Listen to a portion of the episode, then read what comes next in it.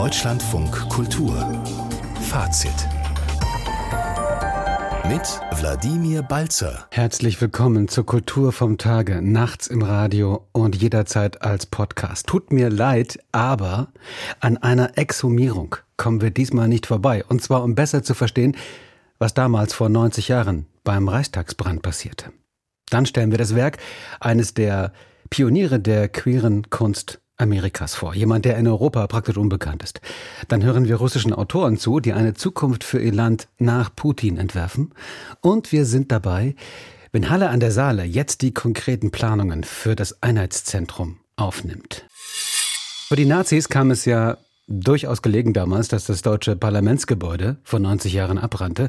Sie nutzten die Gelegenheit, die Reste der Demokratie abzuschaffen und hatten auch schnell einen konkreten Schuldigen gefunden.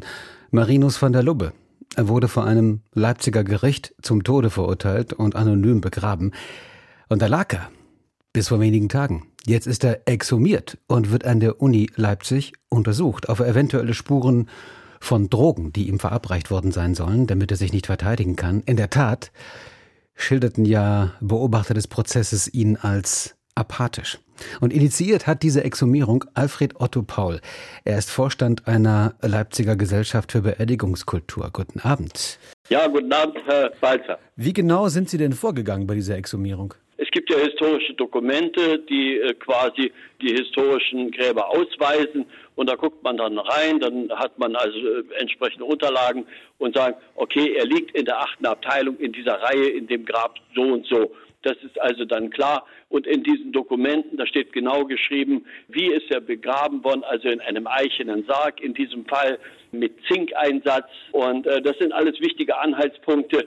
Wenn man dann dieses Grab geöffnet hat, ist man überhaupt richtig. Ja, also das, dann weiß ich, und das hat ja auch die Geschichte gezeigt, wir haben ja punktgenau das Grab getroffen und dann äh, war es aber dann doch ein bisschen anders, als wir gedacht haben. Aber zumindest haben wir Marinus van der Luppe am 25. Januar vormittags exhumiert. Ja, das heißt, Sie können sich ganz sicher sein, dass das der Leichnam von Marinus van der Luppe ist. Absolut, absolut, hundertprozentig sicher. Es gibt keinerlei Zweifel an dieser Tatsache. Und in welchem Zustand haben Sie denn dann letztlich ihn gefunden? Ich meine, das ist ein Grab äh, 90 Jahre nach seinem Tod oder fast 90 Jahre ja. nach seinem Tod äh, geöffnet. In welchem Zustand war der Leichnam? Es war also ein 30 Millimeter starker Brettsarg aus eichenem Holz. Also er stand komplett in der Erde. Ja, und dann holt man die Gebeine raus. Das Skelett, man birgt das Skelett.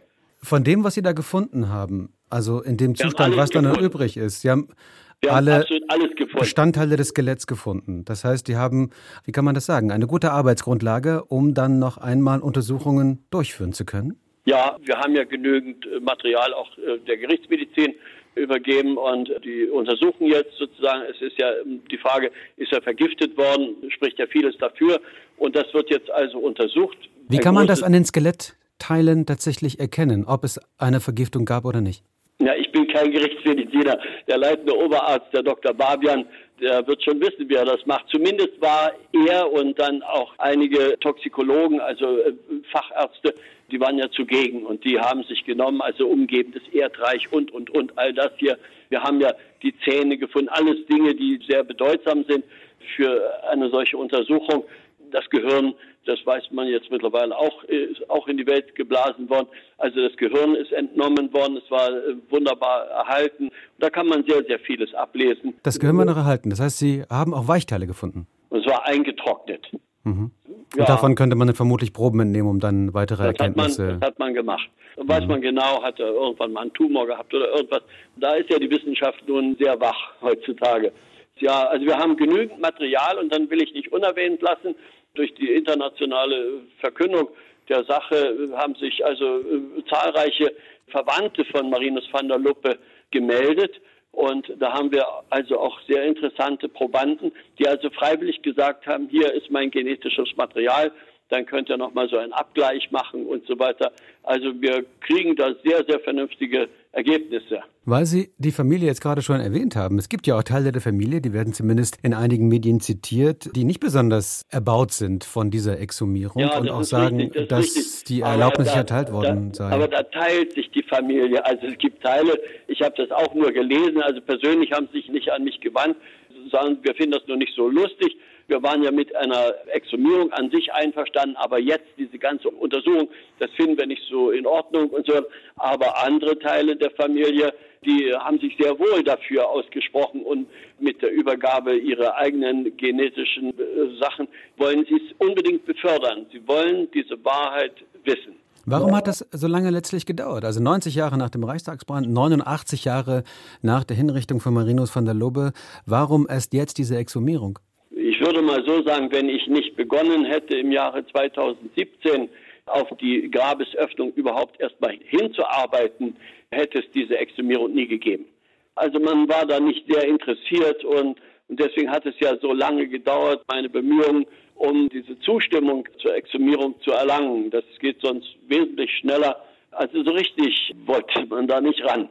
Im Kern steht ja letztlich die Frage für viele Historikerinnen und Historiker, das ist ja bis heute nicht wirklich endgültig geklärt, inwieweit die Nazis Marinus von der Lubbe damals den Brand im Reichstag untergeschoben haben, inwieweit also er eigentlich nur ein Opfer war dieser gesamten Umstände. Glauben Sie, dass mit der Exhumierung man da der historischen Wahrheit näher kommen kann? Die Rechtsmediziner schweigen sich zurzeit sehr aus.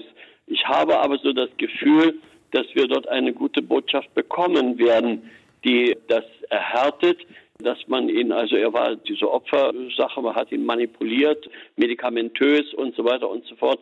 Diese These hat ja der hochbedeutende Rechtsmediziner, der Professor Otto Prokop, das war ja so der Papst, der Gerichtsmediziner, der hat schon vor 20, 25 Jahren die These vertreten, dass er vergiftet wurde. Also er hat auch genau die Substanzen genannt, Otto Prokop, wie man es gemacht hat mit Brom und so weiter. Ich persönlich denke das auch, dass man ihn so peu à peu manipuliert hat. Ich glaube, er war ein, wirklich ein Opfer gewesen. Ja, eine äh, tragische Figur eigentlich. Das heißt, Sie gehen davon aus, noch wissen wir es nicht. Also irgendwann wird es dann auch sicherlich einen äh, Bericht geben. Sie sagten eventuell Ende März, Anfang April, wo wir dann genaueres wissen. Sie gehen aber jetzt schon davon aus, dass man dort eindeutig Drogenspuren, Vergiftungsspuren, wenn man so will, finden wird und damit auch ein Baustein mehr da sein wird, der sagt, die Nazis haben Marinus van der Lubbe missbraucht. Ja, es gibt viele Dinge, die da alle nicht passen zueinander. Schon der Grabesort, da geht das los. Also in den Dokumenten steht, er ist doppelt tief begraben. Das stimmt da alles nicht. Also man hat da ganz, ganz viel manipuliert. Und deswegen ganz gewiss, wenn wir diese Pressekonferenz ja nun dann in wenigen Tagen eigentlich machen, was wir drei Wochen, vier Wochen, dann wird man die Geschichte neu schreiben. Da bin ich mir ganz sicher. Ich höre aus Ihren Worten, da geht es nicht nur um die Frage von Vergiftung oder nicht, da geht es auch um den Grabort, um viele andere Fragen. Welche Fragen sollten da noch beantwortet werden aus Ihrer Sicht? Erstmal äh, die ganzen Umstände der Hinrichtung beispielsweise. Ich will da jetzt nicht so genau darüber reden, aber ich sage Ihnen mal so, es gibt Schilderungen der Hinrichtung, die äh, wurden publiziert und so weiter. Wir können heute genau nachweisen, so war es nicht. Es war anders. Ja, es war definitiv anders, so wie es geschildert wurde, so war es nicht. Die Bestattung war anders als gesagt. Können Sie mir glauben, das wird ein völlig neues äh, Kapitel geschrieben. Aber da müssen wir noch ein bisschen warten, bis es dann in ja, die Öffentlichkeit ja, kommt. Ja, ich muss Gut. Sie bitten, da äh, gnädig zu sein. Fällt mir schwer, aber wir werden jetzt noch ein paar aber Tage gedulden. Wir wissen heute schon sehr, sehr viel. Sehr, sehr viel. Es wird eine sehr spannende Geschichte. Wir sind gespannt. Alfred E. Otto Paul, der Vorstand der Paul-Bendorf-Gesellschaft in Leipzig, die sich äh, um Sepulkralkultur kümmert und Initiator der Exhumierung von Marinus van der Lubbe, dem die Reichstagsbrandstiftung vorgeworfen wird. 90 Jahre nach dem Reichstagsbrand. Ich danke Ihnen sehr fürs Gespräch. Ich danke Ihnen. Machen Sie es gut. Ein Wochenende der Debatten um den Frieden liegt hinter uns. Auf Demos, auf Aktionen. Immer wieder die Frage, wie diesen Krieg gegen die Ukraine beenden, um welchen Preis vor allem und welchen Frieden wollen wir. Darüber debattierte mit etwas Abstand zum Jahrestag in Weimar eine illustre Runde heute Abend Wolfgang Schäuble, außerdem die Korrespondentin Katrin Eigendorf, die Publizistin Marina Weißband, geboren in Kiew, die Germanistin Irina Scherbakowa, Mitbegründerin von Memorial, der Menschenrechtsorganisation, die ja in Russland weitestgehend handlungsunfähig ist, und der im Exil lebende russische Schriftsteller Michael Schischkin. Also ein deutscher Politiker, der älteste deutsche Abgeordnete, eine deutsche Korrespondentin, die in der Ukraine unterwegs war, eine ukrainisch-deutsche Publizistin und zwei Exilrussen. Wir sind gespannt. Henry Bernhard, unser Thüringen-Korrespondent, war für uns dabei. Ähm, die Debatten hierzulande über Wege zum Frieden und die Rolle Deutschlands werden ja immer heftiger geführt. Das haben wir jetzt am Wochenende auch wieder gesehen. Äh, nicht erst seit der Petition von Schwarzer und Wagenknecht. Wie wurde das heute Abend reflektiert? Es wurde reflektiert, aber die Namen äh, Schwarzer und Wagenknecht sind nicht mal gefallen. Also man hat sich da einfach in einer ganz anderen Sphäre bewegt. Die sagten es ja eben schon mal, die Leute, die dort heute gesprochen haben in Weimar, die sind ja zutiefst betroffen. Ja, zwei Russen im Exil, eine gebürtige Ukrainerin, die den Maidan selbst miterlebt hat und den Demonstranten damals Frikadellen äh, gebraten hat, wie sie erzählt hat. Eine Journalistin, die gerade aus der Ukraine kam. Der Moderator Thomas Roth, der alle duzt, weil er sie schon 30 Jahre äh, aus seiner Zeit in Russland kennt. Und äh, das sind eben Leute, die nicht nur eine Meinung, sondern auch eine Erfahrung Erfahrungen haben. Bei Schäuble war es dann eben die historische Erfahrung, zum Beispiel der Kuba-Krise. Und man hat diese deutsche Debatte Verhandlungen versus Waffenlieferungen gestreift. Aber für alle auf dem, diesem Podium zumindest war klar, was Schäuble sagte, dass Verhandlung, Verhandlungsangebote jetzt nur Putin in die Hände spielen könnten. Ich glaube, Deutschland kann speziell keine Verhandlungsangebote machen. Was wir tun sollten, ist unseren Beitrag leisten zu einer möglichst geschlossenen und möglichst für Putin und oder Russland überzeugenden Antwort des Westens zu leisten. Aber wir selber können keine speziellen Angebote machen. Das war halt auch eine Frage aus dem Publikum, ob Deutschland irgendwie Angebote machen könnte. Das Publikum war überhaupt interessant. Also bei Aussagen zu nötigen Waffenlieferungen kam Beifall von etwa drei Viertel der Leute, die da waren. Die anderen blieben ruhig. Ein Zwischenruf kam, kam mal, das sei ja alles einseitige Propaganda. Ähm, aber wie schon gesagt, die Namen Wagenknecht und Schwarzer fielen nicht mal. Trotzdem werden natürlich immer wieder Debatten geführt über mögliche Friedenslösungen. Ein Jahr nach Beginn, ich sag mal, des Territorial- und Vernichtungskrieges gegen die Ukraine. Wurde das denn debattiert, jetzt mal jenseits auch der, der deutschen Position, Friedenslösungen? Das schon, aber alle sagten eigentlich auch, Frieden geht nur ohne Putin. Äh, Michael Schischkin sagte dann, Krieg wird dauern, solange Putin im Kreml ist und äh, der Krieg wird mit dem Sturz oder mit dem Tod äh, Putins enden und den Männern im Machtkampf im Kreml dann nach Putin wird egal sein, was mit der Krim wird. Das heißt, dann wäre die Ukraine auch frei, sich selbst zu entwickeln. Und es war ganz interessant, es kam dann die Frage auf, in Weimar am Deutschen Nationaltheater steht seit einem Jahr ein großes Banner, auf dem steht Diplomatie, Frieden jetzt jetzt. Und dann gab es so die Frage in die Runde, was halten Sie davon? Und Marina Weißband, die deutsch-ukrainische Publizistin, sagte dazu, Frieden und jetzt ist in dieser Situation ein Widerspruch. Und ich will Frieden. Und deshalb nicht jetzt, sondern dann, wenn der Aggressor zurückgeschlagen ist. Und ganz ähnlich hat sich auch Irina Scherbakowa geäußert, die ja auch in Weimar lebt zurzeit, also im Weimarer Exil ist. Ich gehe ja wirklich jeden Tag vorbei und wundere mich, also wie naiv man sein kann. Also, aber naiv ist in dieser Situation eine sehr gefährliche Geschichte, glaube ich. Es wird nur das bringen, dass Putin Zeit gewinnt und nichts anderes mehr. Wolfgang Schäuble sagte dann noch dazu, äh, wir müssten oder der Westen müsse Putin bzw. Russland dazu bringen, dass die beiden Tabus, äh, die Grenzen durch Krieg zu verschieben und Atomwaffen anzudrohen, dass diese wieder gelten, diese Tabus, äh, sonst würde es keinen Frieden geben können. So eine Diskussionsrunde ist natürlich immer auch die Gelegenheit, vielleicht nochmal Blicke auch in die russische Gesellschaft zu werfen. Michel Schichkin haben wir schon erwähnt, den exilrussischen Autor, mit dem wir auch hier schon im Gespräch waren vor, vor einigen Tagen, ähm, Katrin Eigendorf, die, die Korrespondentin Elina Scherbakow, natürlich, die vor, vor kurzem ja auch noch in Russland gelebt hat.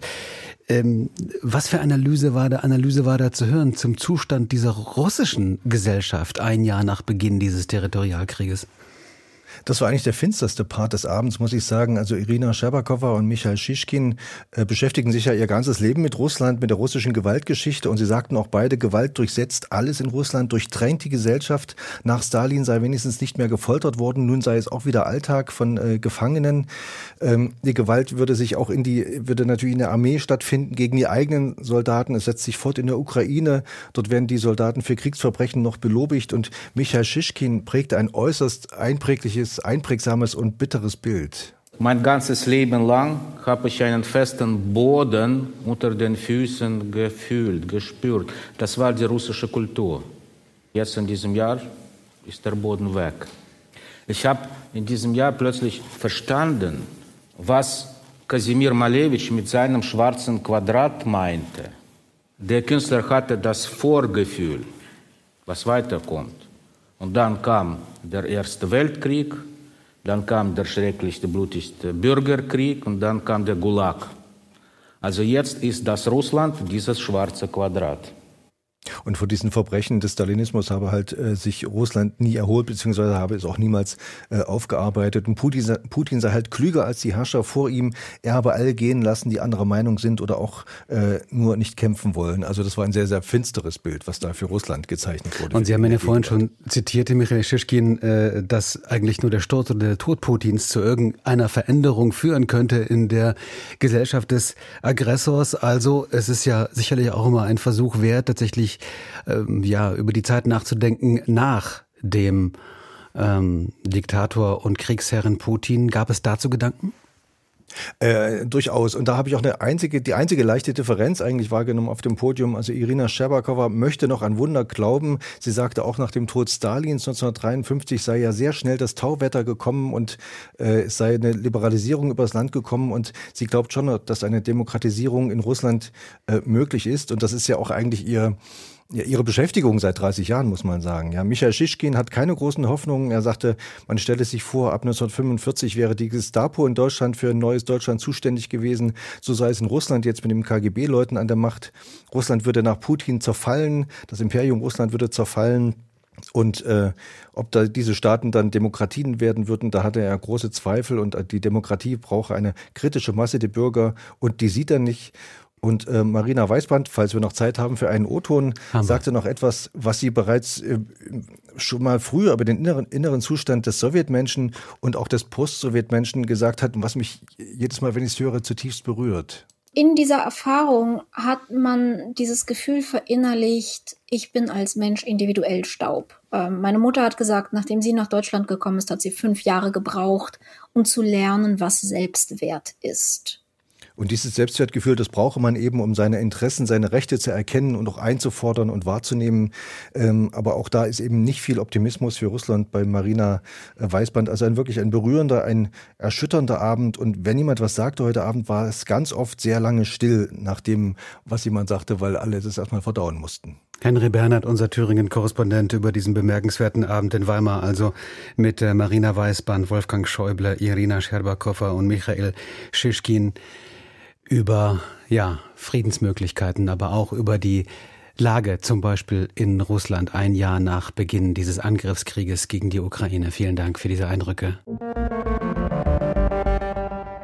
So, und jetzt ist die Gelegenheit, äh, einen Künstler zu entdecken, und zwar in einem Kunsthaus in Berlin-Mitte, wo jetzt zum ersten Mal eine deutsche Retrospektive seines Werkes gezeigt wird, nämlich Martin Wong, schwuler Künstler aus der Asian American Community in den USA, ein Mann, der äh, marginalisierte Gruppen zum Thema machte, der in Kalifornien genauso zu Hause war wie in New York und jemand, der ja sehr kraftvolle, ausdrucksstarke Arbeiten hinterließ, an AIDS erkrankte und 1999 starb. Laura Helena Woth hat sich in dieser Berliner Ausstellung umgesehen mit den Werken von Martin Wong. Was sind das für Bilder? Das sind größtenteils eigentlich Bilder, die aus seiner direkten Gegenwart kommen. Das heißt, er hat eigentlich immer die Sachen gemalt, die ihn umgeben haben, die er gesehen hat. Er hat Keramik studiert und auch Druckgrafik und ist danach nach Eureka gezogen, was so eine richtig runtergekommene Kleinstadt in Kalifornien war.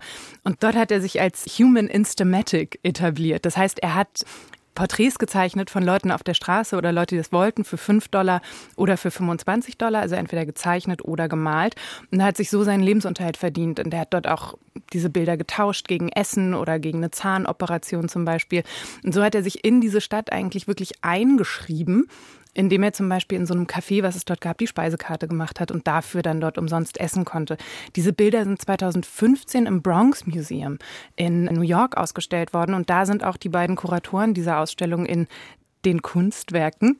Jetzt darauf, wie sie ja nicht mehr heißen, genau. aber wie sie jedenfalls, wofür sie bekannt waren, also dieser Kunstort in Berlin-Mitte. Ja. Genau, ähm, da sind die darauf aufmerksam geworden und haben das glücklicherweise hergebracht, weil das ist eine ganz dichte Bildwelt, die von Astrologie, von Antiken, ganz viel Homoerotik natürlich auch durchzogen ist. Ähm, Wang war ein homosexueller Mann, der dann eben dieser AIDS-Epidemie auch zum Opfer gefallen ist. Und das sind Bilder, die wirken total banal auf den ersten Blick, total zugänglich, teilweise sogar an der Grenze zum Kitsch, aber sie sind es eben nie. Was sind das für Szenenmotive? Was ist da zu sehen? Es gibt aus den Bildern, die er dann später gemacht hat in New York, sind ganz viele von diesen Ziegelmauern, die dort ja so typisch sind. Er hat zum Beispiel die Freiheitsstatue in Ziegelstein gemalt. Das sind fotorealistische Bilder teilweise fast.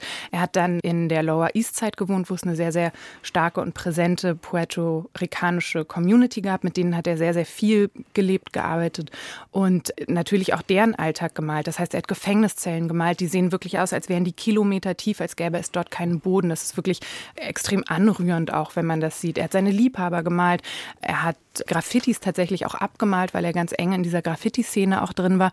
Und er selber in seiner Erscheinung, zumindest wenn man dort Fotos von ihm sieht, repräsentiert auch so ein bisschen diese Mischung von amerikanischer Kultur, chinesischer Kultur. Seine Eltern waren erste Generation chinesische Einwanderer, also sind auch schon in den USA geboren. Aber er ist oft mit so einem Fu Manchu Schnurrbart durch die Gegend gelaufen und hat dazu aber so einen Cowboy-Hut getragen. Und in seinen späteren Bildern hat er sich auch ganz stark mit Chinatown beschäftigt. Also er ist dann wirklich nach Chinatown gegangen und hat diesen ganzen teilweise ja billigen, ja Krempel will ich nicht sagen, aber hat so Zeug da gekauft und das gemalt und auch ganz tief in seine Bilder einfließen lassen. Also es ist auch eine ganz starke Vermischung von dem, was wir als so eine genuine amerikanische Kultur wahrnehmen, mit dem, was es aber eigentlich gar nicht ist. Da sind eben puerto-ricanische Einflüsse drin, chinesische. Und das alles verwebt er zu einem wirklich dichten Teppich und es macht wahnsinnigen Spaß, mhm. diese Bilder anzusehen und diesen Spuren nachzugehen. Das sind auch sehr, sehr große Bilder. Also da gibt es viel zu entdecken drin.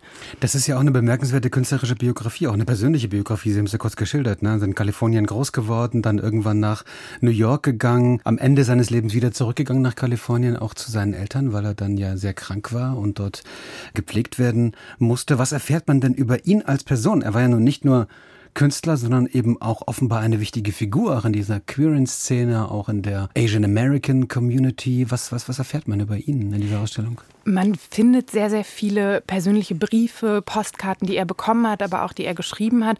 Einer der berührendsten ist sicherlich ein Brief, den er einen Freund von sich geschrieben hat, kurz nachdem er seine ähm, Diagnose für HIV bekommen hat, in der er schreibt, ah, guck mal, ich habe jetzt das gleiche wie du, aber mir geht's gar nicht schlecht, mir geht's total gut, vielleicht kommst du nächste Woche nach New York und wir gehen gemeinsam aus. Und kurz danach wurde er dann mit einer Lungenentzündung krank, musste dann eben zurück, ist dann zu Hause fünf Jahre später verstorben. Aber man muss ihn, glaube ich, als einen emsigen Sammler auch verstehen. Also er als auch seine Mutter, die ihn zum Schluss gepflegt hat und die auch wirklich dafür gesorgt hat, dass er bis zum Schluss malen konnte. Weil man kann in dieser Ausstellung, sieht man einen Film, den ein Freund von ihm gemacht hat, einen Dokumentarfilm, die ihn in New York begleitet, ihn dann aber eben auch in San Francisco besucht. Also diese wirklich liebevolle, pflegende Mutter bringt ihm wirklich Malutensilien noch ins Bett. Sein allerletztes Bild ist auf seinen Todestag datiert. Der hat wirklich einen wahnsinnigen... Das ist auch zu sehen jetzt in Berlin. Oder? Das ist leider nicht zu mhm. sehen. Ähm, der hat einen wahnsinnigen Output auch gehabt. Der hat in New York dann wirklich wahnsinnig viel produziert und gemalt, aufgenommen. Und so muss man ihn sich, glaube ich, auch vorstellen. Der hat eine der größten Graffiti-Sammlungen gehabt von über 300 Werken, die er dann gekauft hat, die er, bevor er nach San Francisco gegangen ist, dem New York Museum geschenkt hat, weil es keine so eine umfassende Sammlung davon gab. Also der war ganz aktiv, ganz äh, nah dran an diesem ganzen Leben, auch vor allem am Leben derjenigen, die so eine Kultur eigentlich ausmachen, die aber viel zu selten gehört werden. Also das ist keine Kunst, die in einem schicken Atelier erdacht worden ist und von irgendeiner Muse geküsst wurde, sondern das ist wirklich so entstanden von dem, was ihn wirklich bewegt hat und was ihn umgeben hat. Und das sind traurigerweise immer noch Themen, die für uns heute eine Rolle spielen. Also Gentrifizierung spielte dort auch ein Riesenthema in diesen Bildern. Das ist ja auch ein Punkt, dem man sich dann natürlich fragt. Zum einen, also erstmal, warum ist Martin Wong eigentlich zumindest in Europa oder jeweils in Deutschland ganz sicher kaum bekannt? Und äh, zum zweiten tatsächlich ein Mann, der 1999 gestorben ist, vielleicht auch durchaus eine andere Künstlergeneration. Ich meine, es ist 23 Jahre her, dass er gestorben ist. Eine andere Künstlergeneration, die vielleicht auch noch andere Kämpfe durchmachen musste, was Diversität angeht. Inwieweit spricht das heute noch zu uns? Vielleicht auch zu diesem sich als sehr aufgeklärt verstehenden internationalen Kunstklientel in Berlin Mitte, von dem wir jetzt ja reden. Da findet ja diese Ausstellung statt. Zum einen glaube ich tatsächlich, dass es eine Ästhetik ist, die man so noch nicht gesehen hat, ich zumindest nicht. Das ist wirklich eine Ästhetik, die ist so direkt, eben was ich schon erwähnte, dass es fast banal wirkt, aber nie banal ist. Und auch Kraftvoll dieser, offenbar auch sehr. Ne? Sehr, mhm. sehr. Und es ist dieser, dieser Mut, Dinge auch irgendwie direkt auszusprechen, der, wie ich finde, in so einer heutigen Kunst manchmal so ein bisschen fehlt. Da denkt man immer, man muss fünfmal um die Ecke denken und gehen, bevor man irgendwas ausdrücken darf. Und dann sind es eben auch Themen wie zum Beispiel die Gentrifizierung. Er hat an der Lower East Side, kurz bevor viele Geschäfte und so geschlossen haben, hat er geschlossene Schaufenster und geschlossene Ladenfronten in Originalgröße abgemalt, bevor dann die schicken Läden da reinkamen. Also die Lower East Side war damals wirklich, naja, eher so eine Gegend, da ging man nicht so hin. Und er hat das eben noch in dem Moment eingefangen, bevor es sich verändert hat. Und das Tragische ist, das sind ja alles Themen, die für uns heute immer noch wahnsinnig relevant sind. Und dann muss man sagen, ist auch noch mal ein viel stärkeres Bewusstsein für das, was eigentlich bei dieser AIDS-Epidemie in den 80er und 90er Jahren passiert ist. ist während der Corona-Pandemie ist das natürlich noch mal viel stärker in die Köpfe der Leute gekommen, was da eigentlich los war. Und es hat natürlich noch mal ein ganz anderes Level an Empathie auch erreicht, das die Leute damals, glaube ich, so nicht erfahren haben. Mhm. Und es braucht, wie gesagt, eben 23, 24 Jahre, damit es so eine Art Gesamtwerkschau zumindest in Deutschland gibt. Also, warum ist Martin Wong zumindest im Vergleich zu, zu anderen Namen, die man vielleicht auch aus der New Yorker Szene der, der 70er, 80er Jahre kennt, Basquiat oder, oder Andy Warhol. Warum ist er so unbekannt geblieben, zumindest in Europa? Das ist eine gute Frage. Also in Deutschland kümmert sich die Galerie Buchholz schon wirklich lange darum, dass das Werk immer bekannt wird. Der Künstler Dan Wo, der auch in Deutschland bzw. in Berlin lebt, sammelt ihn schon sehr, sehr lange und unterstützt auch die Mutter von Martin Wong, die mittlerweile auch verstorben ist, aber die hat direkt nach Martin Wongs Tod 2001 hat sie die Martin Wong Foundation gegründet, die junge Künstlerinnen und Künstler unterstützt, unter anderem eben auch mit der Hilfe von Künstlern wie Dan Wo zum Beispiel. Also eigentlich hat er große Fürsprecher und bevor die Ausstellung jetzt in den KW war, war sie in Madrid im Museum zu sehen und wandert dann auch weiter ins Stedelijk Museum. Also es ist wirklich das Jahr des Martin Wong eigentlich. Also auf nach Berlin, um Martin Wong zu entdecken, oder? Unbedingt. Mhm. Laura Helena Wort über Martin Wong, der also zu erleben ist, sein Werk, sein vielfältiges, sein kraftvolles Werk, das haben wir gerade gehört und man kann einiges lernen, auch über gesellschaftliche Entwicklung, Debatten in den USA in den 70er, 80er und 90er Jahren bis Mitte Mai in Berlin in äh, KW, Institute for Contemporary Art, also äh, der Ort, der früher unter dem Namen Kunstwerke sehr gut bekannt war, in der Auguststraße in Berlin Mitte. Das noch, wie gesagt, bis Mitte Mai. Dankeschön. Danke. Deutschlandfunk Kultur Kulturnachrichten. Die Oscar-Akademie in Beverly Hills hat den im Alter von 101 Jahren verstorbenen Walter Mirisch gewürdigt. Der US-Filmproduzent und mehrfache Oscar-Preisträger sei ein wahrer Visionär gewesen.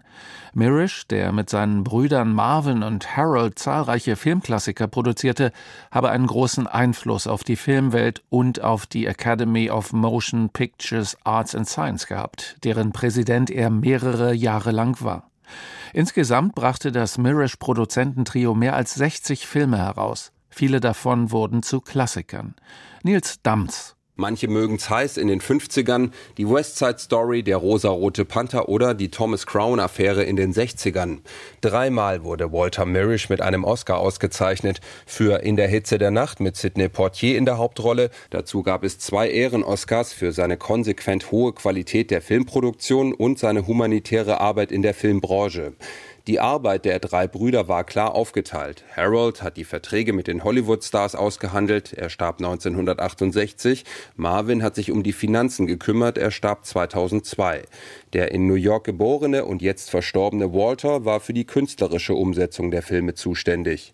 Große Filmemacher wie Billy Wilder hätten besonders gerne mit den Brüdern gearbeitet, schreibt die Los Angeles Times, weil sie eine Atmosphäre der Kreativität schufen.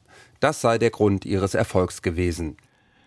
Die Filmemacherin und Filmwissenschaftlerin Birgit Hein ist tot. Sie verstarb im Alter von 80 Jahren in Berlin. Das teilte die Akademie der Künste mit, deren Mitglied Hein war.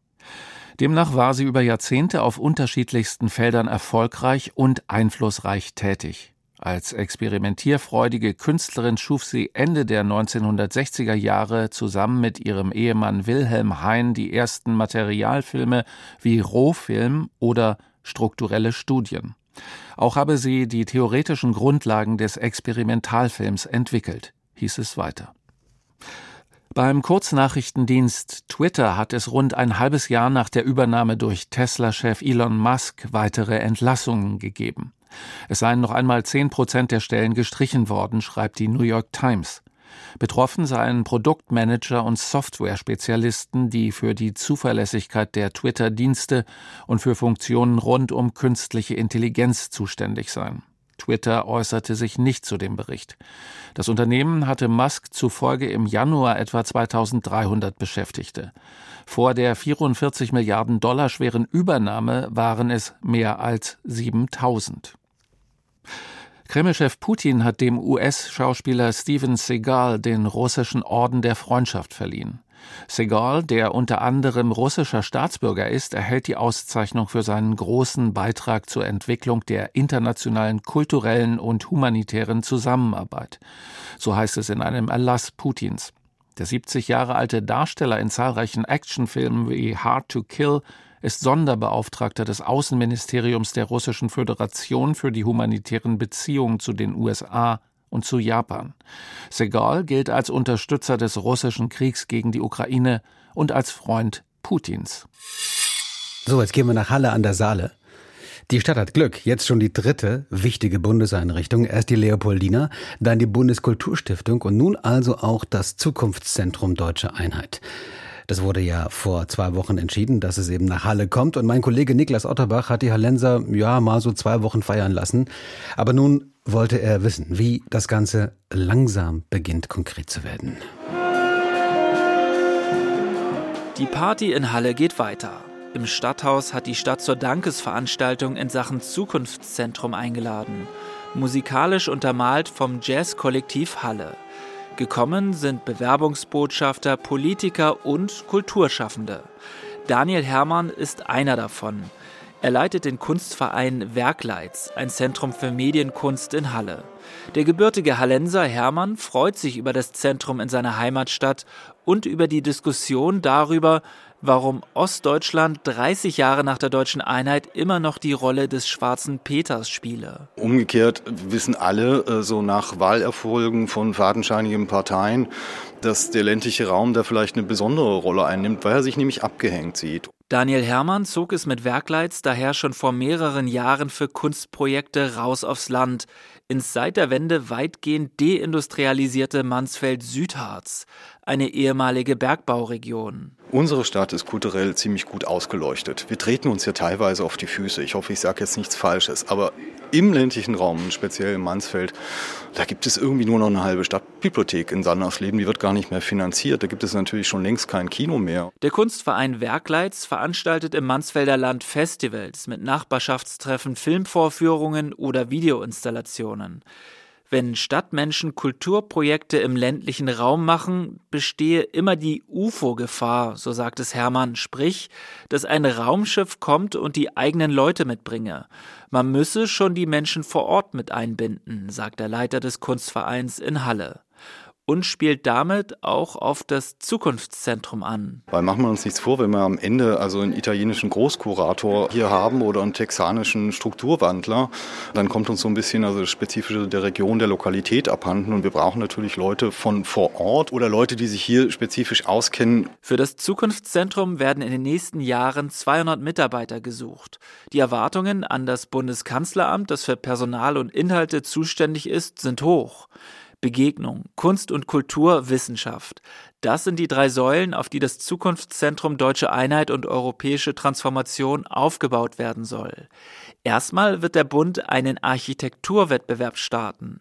Das Gebäude soll an sich schon ein Statement werden, so ähnlich wie das Guggenheim Museum im spanischen Bilbao, so die Vorstellung von Katrin Budde, SPD, Bundestagsabgeordnete aus Sachsen-Anhalt und Vorsitzende der Standortjury fürs Zukunftszentrum. Budde betont, zunächst müssen die Kriterien für den Architekturwettbewerb festgelegt werden.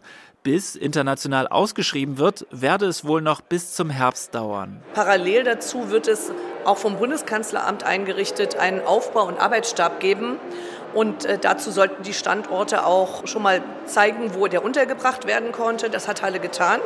Also der wird auch hier schon untergebracht sein und nicht von Berlin aus arbeiten.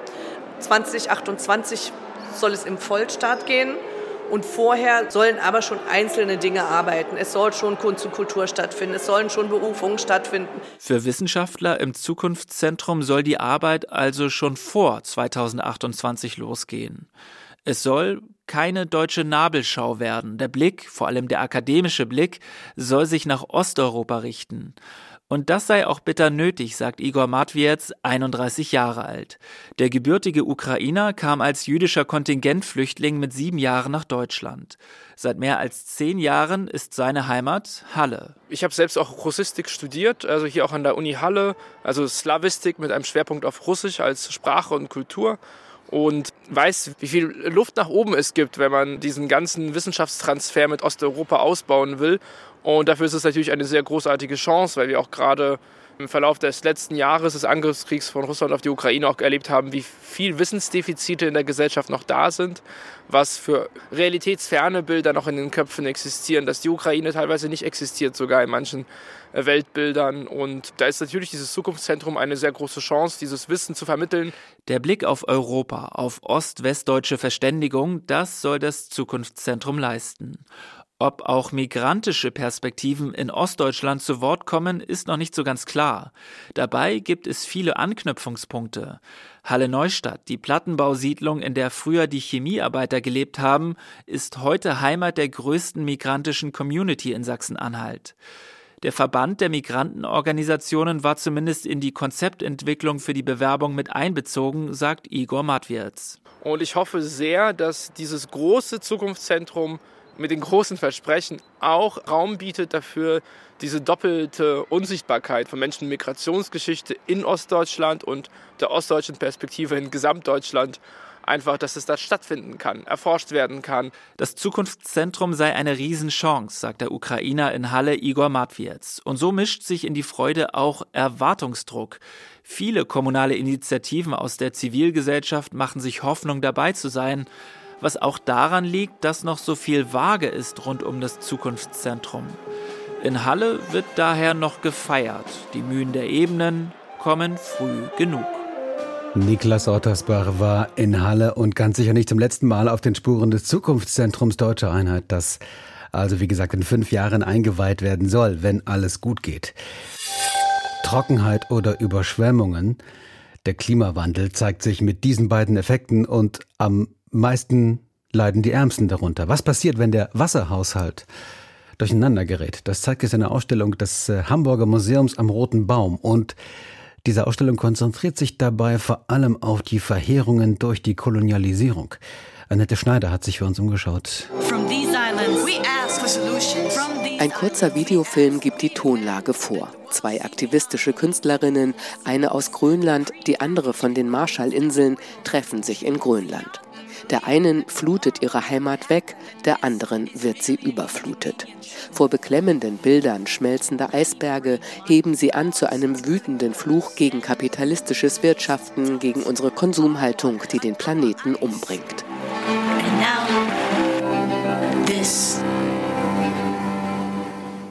Nach diesem starken Auftakt lassen sich die Themen, die auf der großen Ausstellungsfläche wie Inseln inszeniert werden, als Folge unserer Hybris lesen neue Pfahlbauarchitektur in Hochwassergebieten, Plastemüll in den Meeren, zwei große Satellitenbilder des Tschadsees.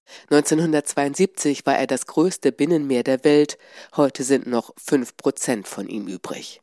Drumherum Objekte aus der Sammlung. Der Grönlandfilm etwa wird umrahmt von Dingen, die auf eine Zeit verweisen, als die Natur noch im Lot war. Robbenfelljacken etwa, kleine geflochtene Fischreusen für den Tagespunk oder eine kleine dralle Skulptur einer Robbenfrau, die Mutter des Meeres, die in allen Inuit-Kulturen vorkommt, erklärt Johanna Wild. Im Grunde genommen ist es eine Inuk-Frau, die sich der Heirat verweigert und dann nach diversen Schicksalsschlägen am Boden des Meeres endet und dort als Verwalterin dieses Lebensraumes dann tätig ist.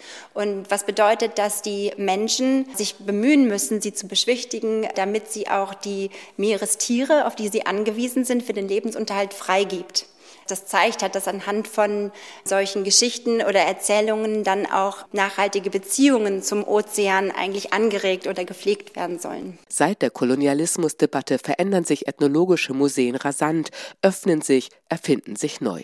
Wo gestern noch Objekte anderer Kulturen gern als Kunst inszeniert wurden, ohne nach deren Herkunft und Verwendung zu fragen, arbeitete Johanna Wild mit Wasseraktivistinnen indigener Kulturen zusammen, ließ sich von ihnen beraten, erhielt Vorschläge für Künstlerinnen. Der britisch-nigerianische Künstler Wilfried Ukpong etwa wurde in der einst unendlich fruchtbaren Region des Nigerdelta geboren, bis die britischen Kolonialherren das Land raubten, erst Palmölplantagen anlegten und dann Erdölförderung betrieben. Die dazu geführt hat, dass das Niger-Delta zu den verschmutztesten Gebieten der Welt gehört. Und das ist ja dann auch eine Form des Neokolonialismus, dass da Gewinne generiert werden, die von transnationalen Firmen abgeschöpft werden wo die Gemeinschaften vor Ort gar nicht profitieren und dann noch in diesen völlig verwüsteten Feuchtgebieten leben. Gemeinsam mit Jugendlichen entwickelte Ukpong ein Fotoprojekt voll futuristisch anmutender Gestalten mit traditionellen Masken, die für das Neue auf eigene Traditionen zurückgreifen. So auch auf den Marshallinseln. Heute steht der Republik aus rund 1000 Inseln durch uns das Wasser bis zum Hals. Während wir nicht einmal die Einführung von Tempo 100 schaffen, wollen die Inseln klimaneutral werden, indem sie ihre Motorboote abschaffen und auf die alte Tradition der Auslegerboote zurückgreifen. Nur gibt es auch dabei ein Problem. Ursprünglich wurden diese Boote aus Brotfruchtbaum hergestellt und durch den steigenden Meeresspiegel sind die Grundwasserbestände versalzen und die Brotfruchtbäume können nicht mehr so gut wachsen. Das heißt, es gibt diese Bestände nicht mehr, sodass heute mit importierten Presshölzern dort gearbeitet wird, um die Boote zu bauen. Immer wieder geht es in dieser engagierten Ausstellung auch um Emanzipation und Widerstand. Den Wahnsinn, Wasser als Ware anzusehen, kennt keine indigene Kultur. Und so werden einige Naturrechte-Initiativen vorgestellt, die zum Beispiel Rechte für Flüsse einklagen, ihn bewachen und schützen. Und die kolumbianische Künstlerin Carolina Caicedo fasst die ganze westliche Ignoranz gegenüber Mensch und Natur in einer eindrucksvollen, etwa zehn Meter langen Arbeit zusammen. Eine meandernde Flusscollage aus Fotos, Satellitenbildern, alten Gedichten und aktuellen Umweltdaten, in der sie all die lateinamerikanischen Flussregionen zusammenführt, die durch den Abbau von Bodenschätzen verseucht wurden. Auch sie schickt uns einen Fluch. Be Damned heißt ihre Arbeit. Annette Schneider über diese Ausstellung im Hamburger Museum am Roten Baum bis Oktober zu erleben. Deutschlandfunk Kultur Kulturpresseschau. Im Feuilleton klingt der Jahrestag des Kriegsbeginns in der Ukraine noch nach, und zwar auf poetische Weise, was nicht etwa mit tröstlich oder hoffnungsvoll zu verwechseln ist. Hans-Norbert Jocks hat für die Welt in New York Cecilia Vicuña interviewt. Die Künstlerin wurde mit dem Goldenen Löwen in Venedig ausgezeichnet, jetzt stellt sie in der Tate London aus. Jeder Satz von ihr klingt, als wäre er poetischer Weisheit entsprungen, schwärmt der Interviewer vornweg. Da muss man ja weiterlesen. Und er hat recht. Darauf angesprochen, dass sie den Tod einmal als Ausgangspunkt von allem bezeichnet habe, skizziert sie einen ebenso poetischen wie philosophischen, aber auch bitteren Gedanken. Der Tod, sagt sie, den ich als junges Mädchen kennenlernte, ist der Tod der Erneuerung, der Auferstehung, der Verwandlung. Als ich älter wurde, schuf unsere Kultur eine neue Art von Tod, nämlich den Tod im Endstadium, den Tod des Aussterbens. Seine Bedeutung hat sich durch uns verändert, die wir nicht nur die Mörder des Lebens, sondern auch des Todes sind. Natürlich wird es den Tod auch dann noch geben, wenn wir als Spezies nicht mehr existieren, aber den Tod, den wir schufen, gab es in dieser Form nicht, bevor wir ihn erfanden. Zum Krieg gegen die Ukraine sagt sie, das ist das abscheulichste Verbrechen an den Menschen. Aber es ist keine Zerstörung, es ist der Wille zur Unterdrückung und Versklavung. Ich glaube, wir alle reagieren mit brutaler Wut, wenn wir mit dem Willen konfrontiert werden, uns zu versklaven. Wenn der Krieg nicht bald gestoppt wird, kann es zu einem Horror für uns alle werden. Den Horror des Krieges, dieses Krieges, für alle, thematisiert auch Dmitro Fedorenko, einer der bekanntesten ukrainischen Technoproduzenten, ausgehend von der Poesie seiner Kunst, der Welt der Klänge, die der Kriegsalltag korrumpiert. Zivilbevölkerung ist der Gewalt immer auch auf einer klanglichen Ebene ausgesetzt, stellt Julian Weber in der Taz fest. Menschen sind im Krieg zum Zuhören verdammt. Dmitro Fedorenko sagt dazu, auf der Klangebene ist Waffengeheul meist im niedrigen Frequenzbereich angesiedelt, oft hört man nur undeutliches Dröhnen. Es erinnert an Geräusche der industriellen Revolution. Einschläge klingen heute sehr laut, denn Artillerie verwendet große Kaliber. Bomben haben größere Sprengkraft. Ganze ukrainische Städte sind von den Russen in Schutt und Asche gelegt worden. Der brutale Klang ist Teil der Kriegsführung.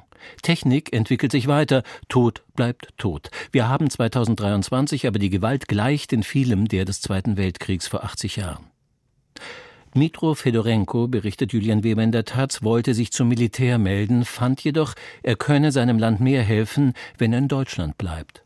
Mit seiner Frau, der Musikerin Katerina Zawolowka, hat er ein Label gegründet, für das internationale Künstlerinnen und Künstler Musik einspielen. Alle Einkünfte werden ukrainischen NGOs gespendet. Das Finanzielle, betont Fedorenko, ist nur eine Ebene. Die Künstler zeigen offen ihre Solidarität mit der Ukraine. Das ist auch wichtig, denn unser Projekt ist politisch.